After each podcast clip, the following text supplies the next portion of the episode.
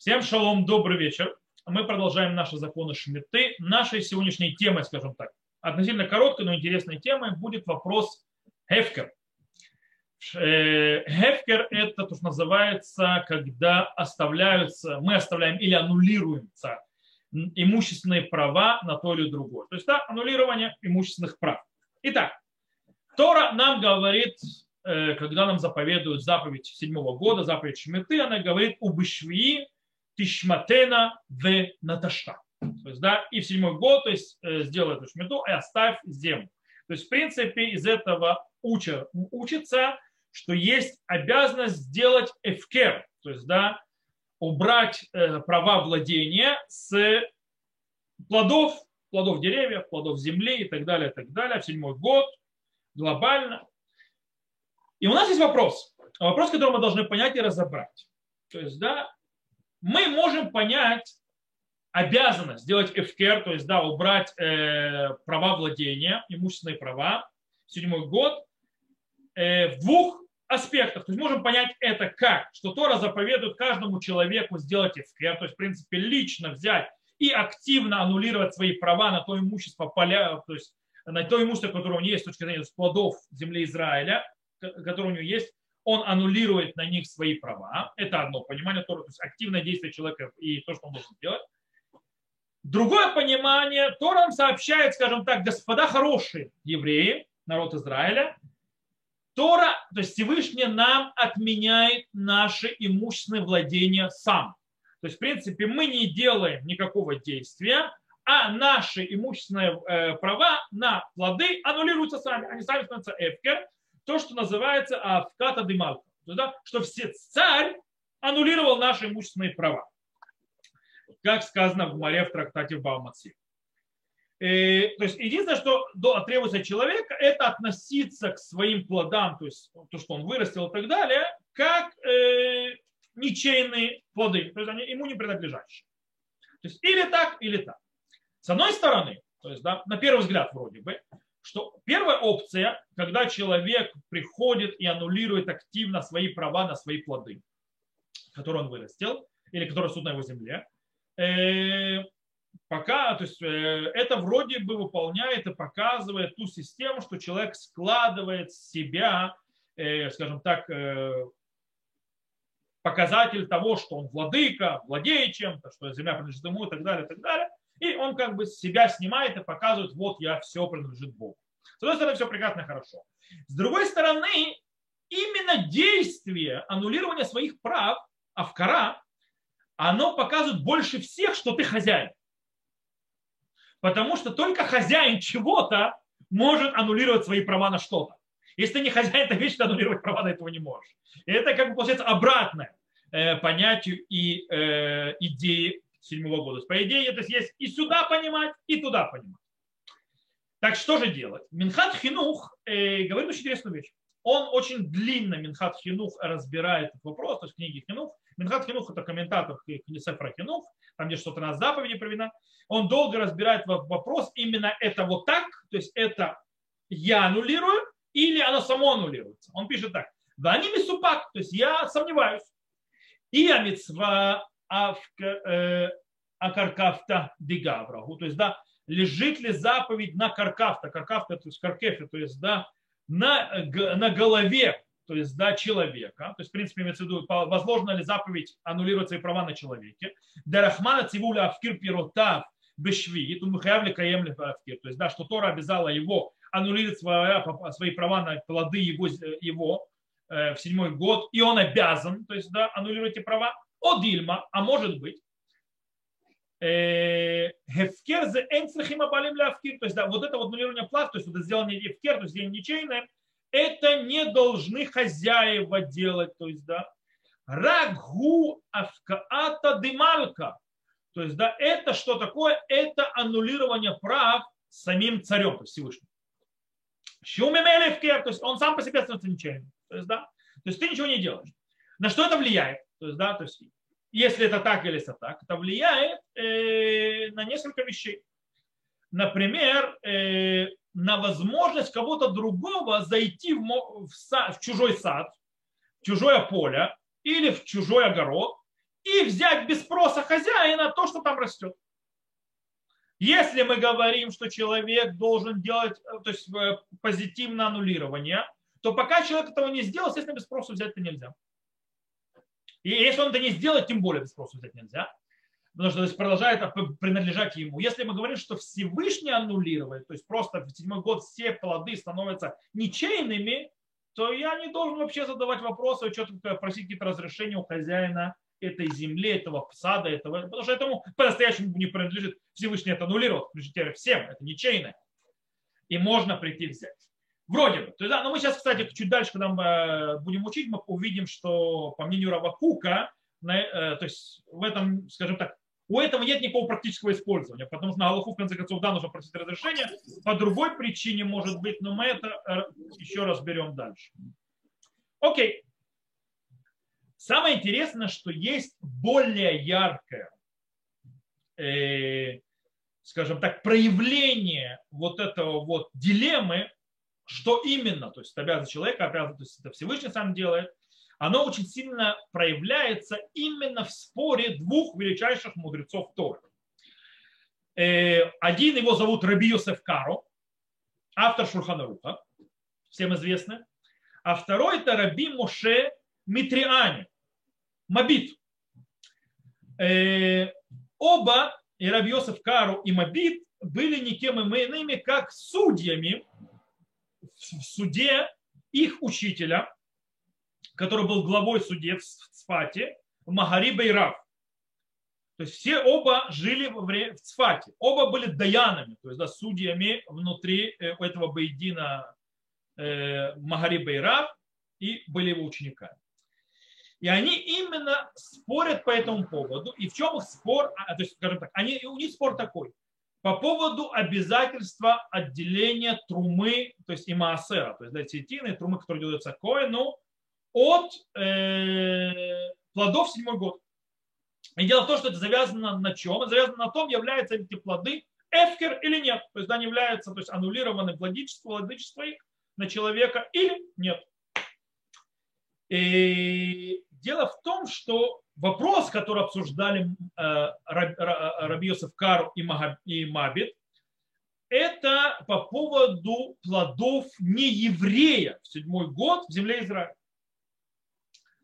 Э, то есть распространяется на них э, глобальное, скажем так, освобождение от Трумоту Масра, от седьмой год, или им, у них, да, нужно отделять Трумоту Масру.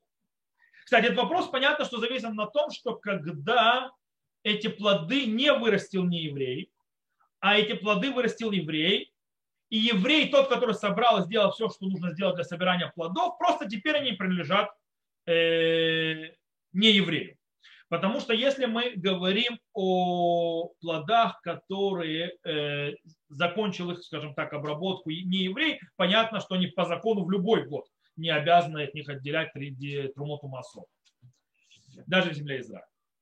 Окей, так вот, их спор. И получается, если не еврей сделал действие, то есть, точнее, еврей то есть, закончил работу с этими плодами, не еврейскими, то есть, да, то есть не еврей работал, то мудрецы, то есть плоды не еврея, но обработал их еврей, то мудрецы обязали отделять трумоту масрот, то есть э, десятину и труму для коина, мудрецы, не за по закону Тора, по закону мудрецов. То есть мудрецы обязаны. Это обязанность от мудрецов. Э, таким образом, Мабит говорит в этом случае, то есть это пример, то есть вопрос, который они обсуждают. Мабит говорит, что плоды не еврея в этом случае освобождены от трумоту масрот. Почему? Потому что он их сравнивает с плодами э, еврея. И эти плоды еврея являются эфкер, то есть да, они являются э, аннулированные их э, я приветствую присоединившихся сейчас. Шалом вам. Э, мы продолжим. Так вот, по мнению Мабита, э, Раби Мушамитриане, выходит так, что эти плоды, их нужно сравнить как с плодами еврейскими, и они являются аннулированными, то есть на них они эфкер, на них аннулировалось э, владычество человека. Он пишет так, Деату Исраэль шигадар кармо лой вкира бишната шмина и хаев массе. Харахмана вкирея ле арея. Он говорит так. И это как еврей, который, скажем так, поставил стенки вокруг своего виноградника и не аннулировал свои права на эти плоды, на, то есть на этот виноградник, и прошла седьмой год, то есть и он обязан отделять десятину, но ведь Тора аннулировала его права. О, то есть что Мабит говорит? Мабит говорит, что не человек аннулирует свои права, не человек делает эфкер седьмой год, а пришла Тора, то есть Всевышний, и аннулирует ты права седьмой год, то есть у нет прав на его плоды. Таким образом, поэтому надо для Трумоту Масро то же самое с нееврейскими плодами, несмотря на то, что их обработал еврей в земле Израиля. Окей, то есть он идет по системе, что мабит, что обязан, то есть не человек обязан делать аннулирование плат, а оно происходит само по себе. Раби Йосеф Карл, автор Шурхана Руха, пишет, правда не в Шурхана Рухе, а в его респонсе, то есть сборник его респонсов Авкат Рухель, что все не так просто. Он пишет так. Марбеха. Инахинами шии хаевит афальгав дерахмана в киван и гуло в кирея. То есть, да, сейчас на арамейском я переведу, что он сказал. Он скажет, и мы можем сказать, что имеется вот это вот э, поля еврея, который не снял своих э, владыческих, даже прав владения. И таки да, обязан от него отделять труму, тумасрод десятину и труму, которая идет коина, если он сам лично не аннулировал свои права на, этот, на это поле, даже в седьмой год. Почему? Потому что он не аннулировал. То есть выходит, по мнению Рабиоса Эфкар, очень интересный момент. Эфкер то есть, в принципе, аннулирование владения, то есть, хозяйских прав на плоды в восьмой год не работает все, э, то есть, э, Всевышним. То есть это не сработает автоматически. Нужно, чтобы было активное действие человека, кому, то есть еврея, которому это принадлежит плоды, для того, чтобы эти плоды действительно стали ничейными. Понятно, что он это не сделает, он нарушит повелительную заповедь, но он э, обязан это сделать.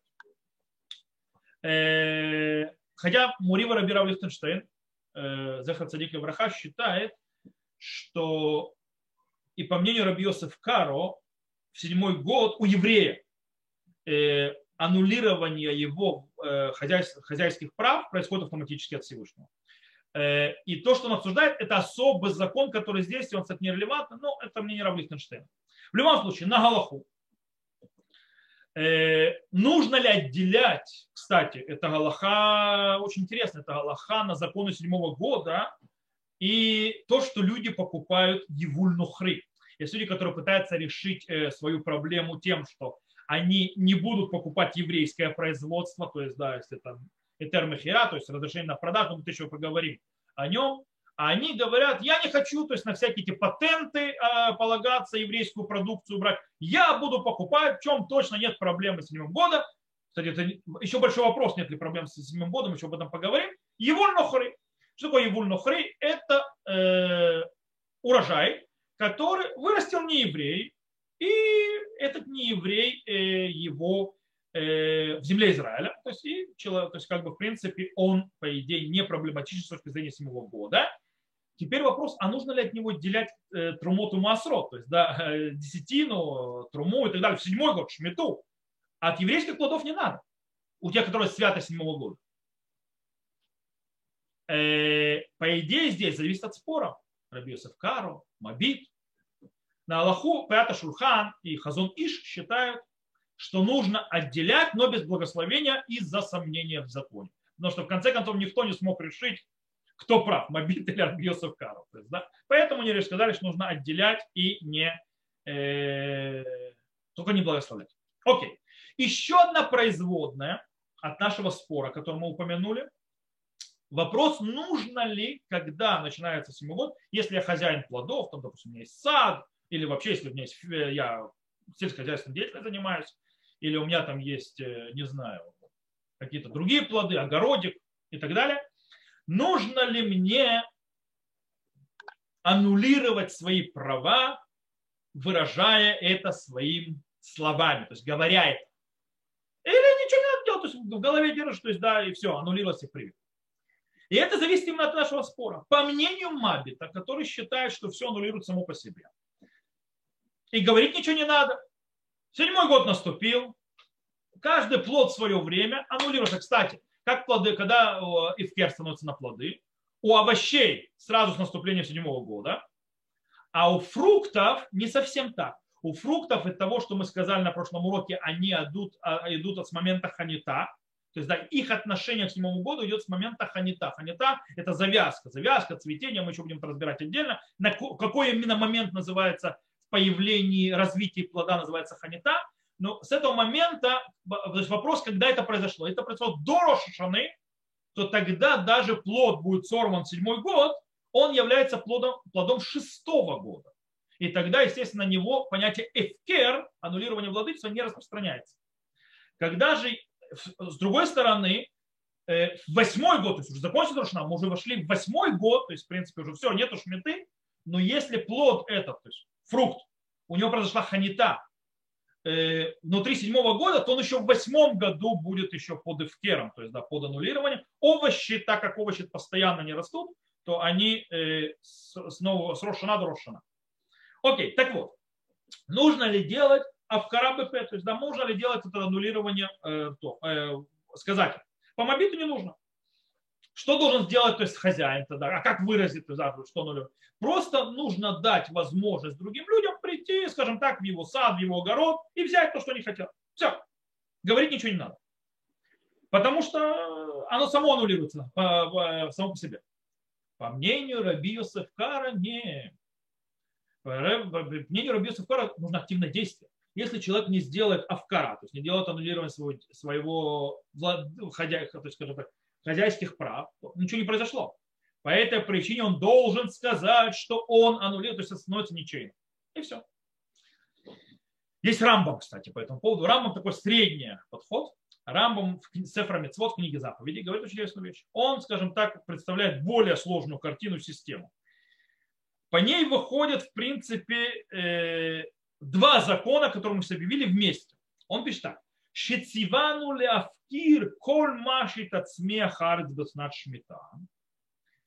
Вевкир цемхе адмато кулам лихоладам. То есть, да, то есть, что мы, нам было заповедано аннулировать свое владычество, сделать эвкер. Все, что вырастет наша земля в седьмой в год Шмиты. И аннулировал свои права Всевышний. То есть, да, все выросшее с земли для каждого человека. То есть, в принципе, получается, что по Рамбаму есть заповедь, лежащая на каждом человеке, делать эфкер из своих э, плодов, тивану авкиру, то есть, да, заповедал нам э, аннулировать свои права, с одной стороны, но с другой стороны, сама Тора, то есть сам Всевышний аннулировал наши права, то есть эфкир. Таким образом, пишет Рав Моше Файнштейн в Игрот Моше, משמע שבעל השדה מחויב להפקיר בפה אף שבלא אמירתו שמפקיר нами у эфкер. То есть, да, мы учим из этого, что хозяин поля обязан аннулировать, сказать голосом, аннулировать свои права. И, но, даже без его слов, оно само по себе аннулировано его права. Диках машма лашуна рамбам, перек далит мишмита, кав далит шикатав. То есть, да, и так можно понять, то есть, слов Рамбама, в законах Шмиты, как он написал, мицват аселя шмит, коль маши туци арец, башвичи немар, башвити шамтена венаташта. То есть сказано, и за, повелительная заповедь э, оставить все, что произведет земля в седьмой год, как сказано, и в седьмой год оставь, то есть, то есть сделай шмиту и оставь это, то есть мы из этого учим, что нужно аннулировать словами. То есть, в принципе, по мнению Рамоша Файнштейна, есть, то есть изначальная заповедь, изначально правильно сделать, это аннулировать свои права словами, сказать это. И так приводят от имени Рав Шлому Зальмана Орбаха, что нужно так правильно делать. Это он не написал но это привод от его имени.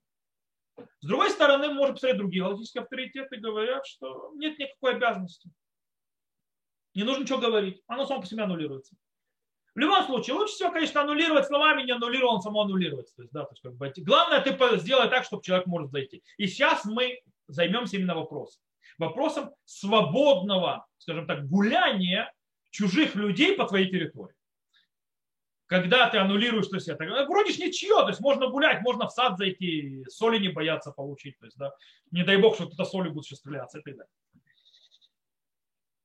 И тут вопрос поднимается на очень интересно.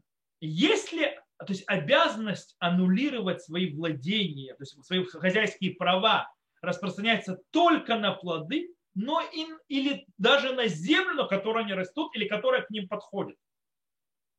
То есть, если, то есть земля, на которой растет эти плоды, и, естественно, дорога к ним, становится ничейной, то есть открыта любому, да или нет.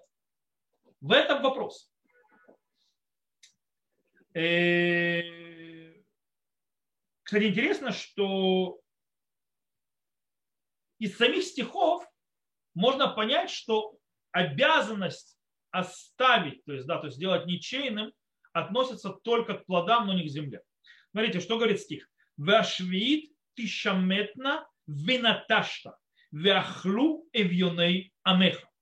И в седьмой год, то есть, да, оставь, то есть, да, а, сделай эту шмету и оставь, и будут есть бедняки народа твоего. То есть речь о чем идет? А будут есть. Нигде не сказано, что им землю должен оставить. Плоды оставь, чтобы было что есть. Это то, что оставляешь. С другой стороны, есть Мишна, очень интересно, в трактате Надарим. И она говорит про человека, который э, сделал обед. То есть человек, который сделал обед и запретил на себя или его ближним запретил на него получение какого-либо удовольствия от этого человека. То есть, да, я, то есть, или я дал обед, что не получу никакого удовольствия, ничего, то есть не приму от человека определенного. Или наоборот, он сделал обед, что он не дает мне, то есть получать от него удовольствие какое-либо. Так или иначе. То есть я вхожу в запрет. И Мишна говорит, что в этом случае мне запрещено заходить на его поле даже в седьмой год. Стоп. Если поле ничейное, то есть если поле, земля аннулируется на нее права человека, то как бы почему мне будет запрещено? Это не его. Я не получаю удовольствия от него. Из этого что мы учим вроде бы? Что права человека на его поле, на землю, не на плоды, на землю, не аннулируются даже в седьмой год. То есть так выходит, в принципе, с э, Мишним трактате Надарим. Но Гмара, там же в трактате Надарим Талмуд, объясняет не. Она объясняет, что и земля, то, там по-другому нужно понимать Мишну, но что и земля тоже, она аннулированы права человека, то есть хозяйские на нее. В каком аспекте? Для того, чтобы зайти в, через нее и пройти по ней, чтобы взять плоды то, что не аннулировано, шляться по моему, извините, полю. То есть, да, ходить по моему полю или проходить через мое поле, потому что так короче ходить тебе нельзя. Но что, но, э, потому что земля не аннулирована для этого, то есть для того, кто на неком обед лежит. Но пройти, взять плод, который ничейный, да, разрешено. То есть земля аннулируется, из этого выходит только на в том месте, где человеку нужно прийти и взять плоды. И действительно так написали Тосфот и Рабейну Ашер в Рош в трактате Надарим. Лицорех ахила авкире рахмана. Шило лицорех ахила ло. То есть для того, чтобы пойти и съесть, то есть для поедания, Тора, то есть аннулировала права человека в седьмой год. Но не для еды, допустим, а для прогулки, для не знаю чего там нужно, то есть сокращения дороги, не аннулировала. Есть Михильта. Михильта – это танаический мидраж, логический танаический мидраж. То есть, когда из стихов учат э, э, законы, то есть не э, рассказы, то есть да, всякие годов, а именно законы. Это на голову Мишпатим. Там мы учим, что в принципе, что по букве закона человек должен был сломать свои заборы на свое поле. То есть по букве закона человек должен был сделать дырки и проломы, чтобы можно было спокойно ходить в его сад, в его поле и так далее, потому, потому что поле аннулировано его права. И только мудрецы постановили для того, чтобы, скажем так, э, защитить человека, чтобы, скажем так, называется мишум тикун улам, то есть, да, чтобы был исправленный мир – чтобы не ходили там животные всякие, и тем, кому не положено там находиться, э, и не разрушили человеку поле вообще все, что там растет. Э, всякие там бараны не заходили за капустой, э, и другие животные, там всякие еноты, чтобы там не воровали огурцы. Неважно, то есть, да, то есть, да, э, человеку разрешили, то есть, мудрецы сказали, можешь оставить забор, то есть, закрой. Единственное, что нужно, э, как написал Хазуныш, то есть, да, нужно оставить какой-то проход или так далее, возможность, дать людям возможность проходить через поле, то есть, заходить на поле для того, чтобы взять то, что они хотят. Как, кстати, написал Рамбам на Галаху, э, Рамбам написал это так. Коль гануэль кирмо осаг садеу башвит битель мицватасе. То есть человек, который закрывает, запирает свой э, виноградник или, скажем так, перекрывает дорогу в свое поле в седьмой год, он аннулирует повелительную заповедь. Окей. То есть, в принципе, явно выходит из того, из слова Рамбама, что нужно оставлять открытым поле. То есть, хотя бы ворота для поля, чтобы кто-то мог туда зайти. Э, но что можем сделать? Мы оставляем открытые ворота в поле, в сад и так далее, что может произойти? Э, могут зайти всякие нежелательные элементы, которые нанесут вред. Поэтому Хазун Иш, например, от имени Хазун Иша, Рав Каневский в Дерехамуна. Знаете Равхайма Каневского? Все знают Равхайма Каневского. Сегодня в новостях он звезда. Но кроме того, что он э, лидер э, литовского, скажем так, направления евре, евреев, сегодня харидимного общества, один из лидеров, и, скажем так, лидирует, точнее, очень часто э, появляется в новостях по, по некоторым вещам, связанным с короной или не связанным с короной, у него, он величайший мудрец Торы, который написал немало книг, галактических шикарных книг и очень важных, фундаментальных. Один из них это книга Дерехмуна. Книга Дерехмуна – это фаллическая книга по законам, связанным с землей Израиля. Так вот, он, кстати, Хазуныш его дядя. То есть, да, чтобы было понятно, то есть, да. Э, и Хазун Иш, он приводит Хазуныша Э, от его имени, что, как решить эту проблему? То есть, с одной стороны, ты хочешь, чтобы в, твоем, в твой сад не лазили, кто кому не полагается. С другой стороны, ты должен сделать, э, открыть его другим людям, чтобы они могли прийти и взять. И пишет э, он так, шаману бешем марам. То есть, да, и мы слышали от имени то есть, нашего учителя, имеется в виду Хазуныша. Шибамаком ацорах мутару ли ноль делит в лихтов шампитке. Шиколь мишероцели толь яхол лакабеля мафтех бабайт. Афальгад дагаорем ло тирха и тира. То есть да, он говорит, мы слышали от Хузуныша, что в месте, когда надо, можно запереть дверь и написать объявление, что все, кто, тот, кто хочет зайти, то есть, то есть в принципе, зайти туда, э, на поле, то есть до, э, придет и может получить ключ в доме, несмотря на то, что он дает тому человеку, который хочет зайти взять э, плоды, он, скажем так, заставляет его немножко поработать и походить. То есть, наверное, что он это делает, то есть, скажем, он спокойно не может заходить, это можно делать, так пишет Хазуныш. Окей. Все хорошо, разобрались с этим. Теперь остался последний момент. Вопрос, можно ли прийти и взять плоды, которые растут в седьмой год, на чужой территории обычно, без разрешения хозяев. То есть для того, чтобы человек ставить в известность об этом. Есть Мишна. Мишна в трактате Шви. Э, она, кстати, повторяется в трактате Идуйот. Э, это очень интересно. В Идуйот есть несколько повторений Мишнайот в разных трактатах. Так вот, и э, там говорит следующее. Там говорится, бейт шамай умрим, эн охлим пирот башвит бетува. У бейт гилел умрим, охлин бетува ушило бетува. То есть, да, бейт шамай, дом шамая, говорит, что э, в седьмой год мы не едим фрукт, называется бетува. Бетува это, то есть э, мы не, не имеем права говорить спасибо и тем более давать какие-то вещи, которые являются одолжением какой-то хозяином, то есть мы ему что-то должны, там, так или иначе, он нам что-то должны ему что-то вернуть за это. Э, не деньгами, деньгами все запрещают. Да? Бенджамай говорит, нет, то есть да, даже спасибо не говорим, то есть нельзя. Э, так объясняет Рамбам, в этом случае, э, в Пируша Мишнайот. А Бейт Гилель говорит, можно и так, и так. Можно и не говорить спасибо, можно и говорить спасибо. То есть, в принципе, э, Бейт Гилель говорит, ты можешь, то есть не обязан, но можешь сказать спасибо людям и даже сделать ему това, то есть това, что он тебе что-то, что ты ему что-то должен. Главное, что деньгами не платить. Потому что если ты платишь деньгами, это выглядит как торговля э, плодами, которых есть святость седьмого года, запрещено. Это мы еще будем учить торговля плодами седьмого года. Так понимаю, и на Галаху у нас, мы известно, Бейт это Галаха. И по идее, хочу спасибо говорю. не хочу, не говорю спасибо. Но Райвид, например, понимает по-другому эту мишну.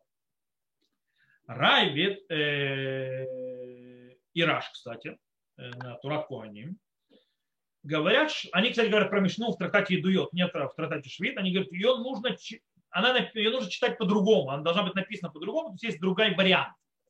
Он, там написано, Бейт Гилель умрим энухлим пирот швид эла бетова. То есть он говорит, он говорит, не, не, то есть они, он говорит, что в принципе, по мнению Бейт Гилеля, выходит, что нельзя есть фрукты в седьмой год без получения разрешения от хозяина этих. Хотя он не хозяин, то есть они ничейные. Но в принципе все равно нужно ему сказать спасибо, нужно поставить его в известность о том, что ты берешь.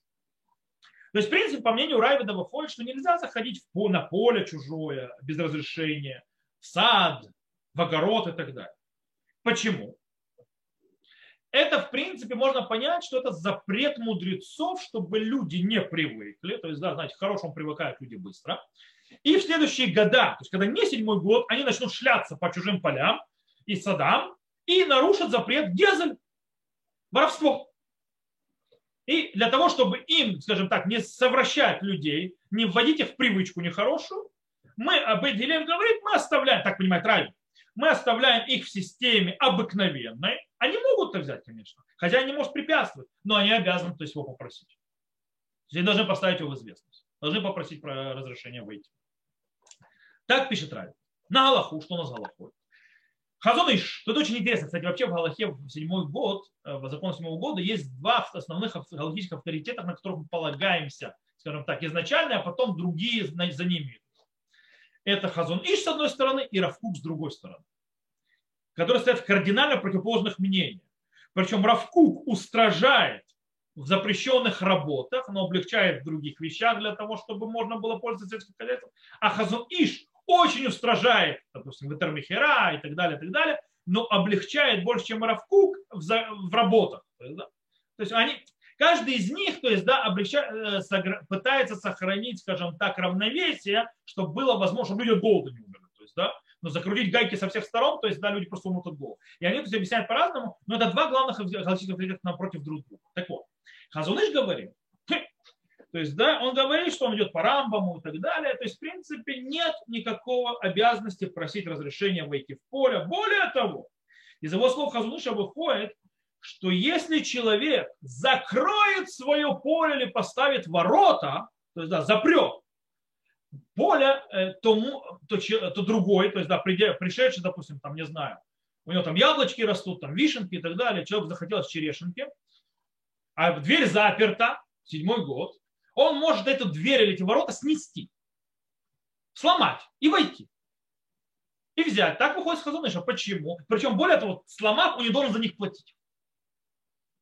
Снова мы возвращаемся к тому вопросу, то есть, да, что и так то есть, аннулировалось, э, аннулировались плоды, и земля аннулировалась, и как бы, то есть, типа, что тут забор поставил. Вот. Так считает Хазон Иш. Он, естественно, строит, то есть, да, э, по системе, что это все эфкер. Это, конечно, хорошо подходит к Мобиту. То есть, так мы объясняли, но к Рабьесу это плохо подходит. Э, не подходит. В любом случае. Равкук со своей стороны в своей книге Шаббат Хаарец не согласен. Равкук говорит по системе, что Галаха как райвит, что нужно просить разрешения войти. Что мы нам делать на практику? Такие большие гиганты, то есть, да, Хазуны с одной стороны, Равку с другой стороны, а как нам, бедным, решить между ними?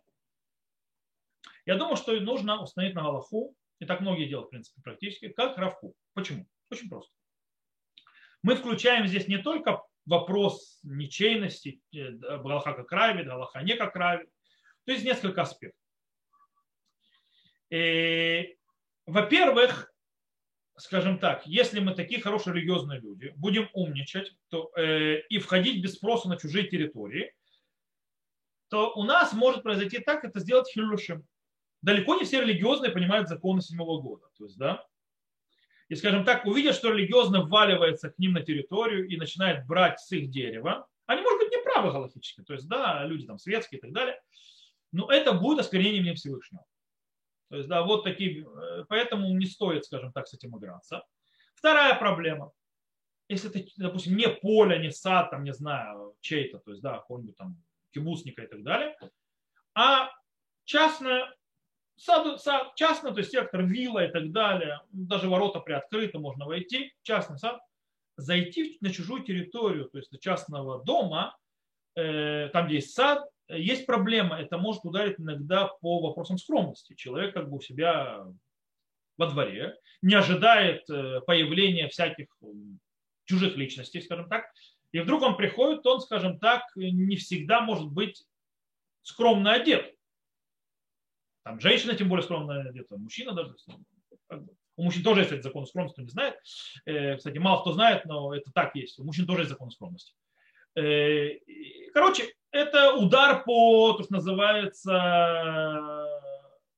снию, то есть, да, по скромности, плюс по право на частную, скажем, жизнь, интимность и так далее внутри своего, скажем так, частного владения. Это можно дать, поэтому не стоит туда входить. А самое интересное, в полях и так далее, то есть когда человек заходит в поле, пардес, то есть да, там рощи, там апельсиновые и так далее, э, деревья, то есть сады, есть вариант, что хозяин этого всего сделал и термихера. То есть патент, который разрешает ему э, обрабатывать эту землю, то есть так или иначе, продать не еврею, то есть мы это еще будем разбирать, как я сказал термихера. И поэтому, когда ты это берешь, ты просто воруешь. Ты просто вор. Тебе это нельзя делать. Потому что там произошла тармахера. То есть ты, это теперь не, это, да, не принадлежит еврею, это принадлежит не еврею. И ты просто занимаешься воровством. Поэтому лучше попросить по поводу этого. То есть хозяин должен знать, то есть в принципе из этого выходит, то есть э, что, в принципе, на, на практику, то есть человеку, то есть я, как хозяин, должен оставить или дверь открытую, или ворота открыты. Если мне, скажем так, это мешает, что будут ходить всякие там ненужные личности или, скажем так, ненужные животные ко мне во двор или в мое поле, то я могу закрыть забор и повесить табличку. То есть, да, все это эфкер, вы можете брать, естественно, когда деревья перевешивают через забор, можете это все брать, вы хотите, то есть пойти себе там нарвать яблочков, э, помидоров, огурцов и так далее. Вот есть ключ, то есть, да, пробежите, постучите, там сторож вам откроет, вы, идете, возьмете. Это то, что я обязан сделать. Э, с другой стороны, человек с той стороны, то есть двери, должен э, не самовольно заходить, а все-таки просить разрешения. И как мы сказали, запомним, то есть, да, обязанность эфкер, то есть, да, аннулировать наши права, относится к всем плодам, то есть произрастающим в седьмой год, то есть съедобным. Э, и таким образом она относится весь год от Рошана до Рошана, то есть, допустим, в следующем году это седьмой год, Шнат Шмита, то есть весь 5782 год, 5782 год будет Шнат Шмита до 5783. Это относится к овощам. То есть с начала до конца, Дрошина, Дрошина, по поводу фруктов в начале года 5782 они не будут э, эфкером, то есть они не, будут ничейными, потому что они еще будут э, производны от ханита, завязки с шестого года, но зато в восьмой год, они тоже первое время восьмого года, будут таки да эфкер. То есть да, они будут таки да бесхозно ничейные, то есть э, снятое с них будет владение, то есть права владения, из-за того, что они завязались сделали ханиту в седьмой год. То на этом мы сегодня заканчиваем. С Божьей помощью на следующей уроке мы начнем разбирать вопрос Тосефет Швид, то есть добавки на седьмой год, то есть, возможно, вещи, которые уже до седьмого года или после седьмого года и законы, связанные с этим. Это будет у нас уже в этом году часть из этих вещей, то есть ближе к седьмому году, там будем разбираться. Но это с Божьей помощью начнем следующего урока. На этом все. Все, кто нам, нас слушал записи, до свидания, всего хорошего, до новых встреч.